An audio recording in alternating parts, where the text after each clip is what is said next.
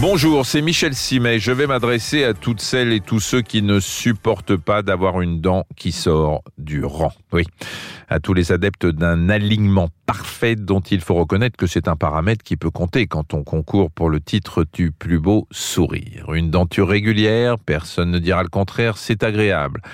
De plus en plus d'adultes le pensent puisqu'on voit de plus en plus d'adultes justement qui portent des bagues, voire une gouttière, et c'est même parfois le cas de certains seniors, alors qu'il y a encore quelques années, c'était le privilège quasi exclusif des adolescents.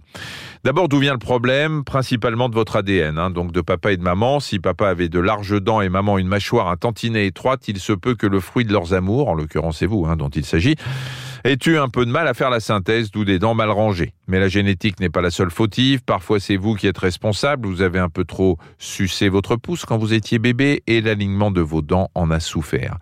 Et puis, euh, on parlait il y a quelques jours de ces adultes qui perdent une dent et rechignent à la remplacer. Ça a forcément des conséquences. Les autres dents en profitent pour occuper l'espace libéré. C'est toute la denture qui s'en trouve amochée. Alors, les solutions. Bagues, gouttières, et puis à quel prix? Jusqu'à 16 ans, la sécurité sociale rembourse, mais au-delà, c'est malheureusement une affaire à plusieurs milliers d'euros et qui demande un peu de patience, parce que le traitement peut durer jusqu'à deux ans, six mois étant le minimum. Pour le reste, vous avez effectivement deux options, l'option démontable et l'option fixe je devrais dire amovible hein, plutôt que démontable. Il s'agit bien évidemment de la gouttière. Avantage, elle est particulièrement discrète. Vous la retirez lors des repas, vous la portez le reste du temps. Inconvénient, elle est moins puissante et plus chère que les bagues. Il faut compter de 5 à 6 000 euros pour un traitement. Deux possibilités avec les bagues. Soit vous optez pour l'orthodontie linguale, c'est-à-dire que les bagues sont collées sur la face interne des dents, du coup personne ne soupçonne leur existence. Mais inconvénient numéro un, vous devez toujours vous appliquer à nettoyer l'envers de vos dents, ce qui n'est pas facile d'accès. Inconvénient numéro 2, le prix, hein, jusqu'à 8000 euros.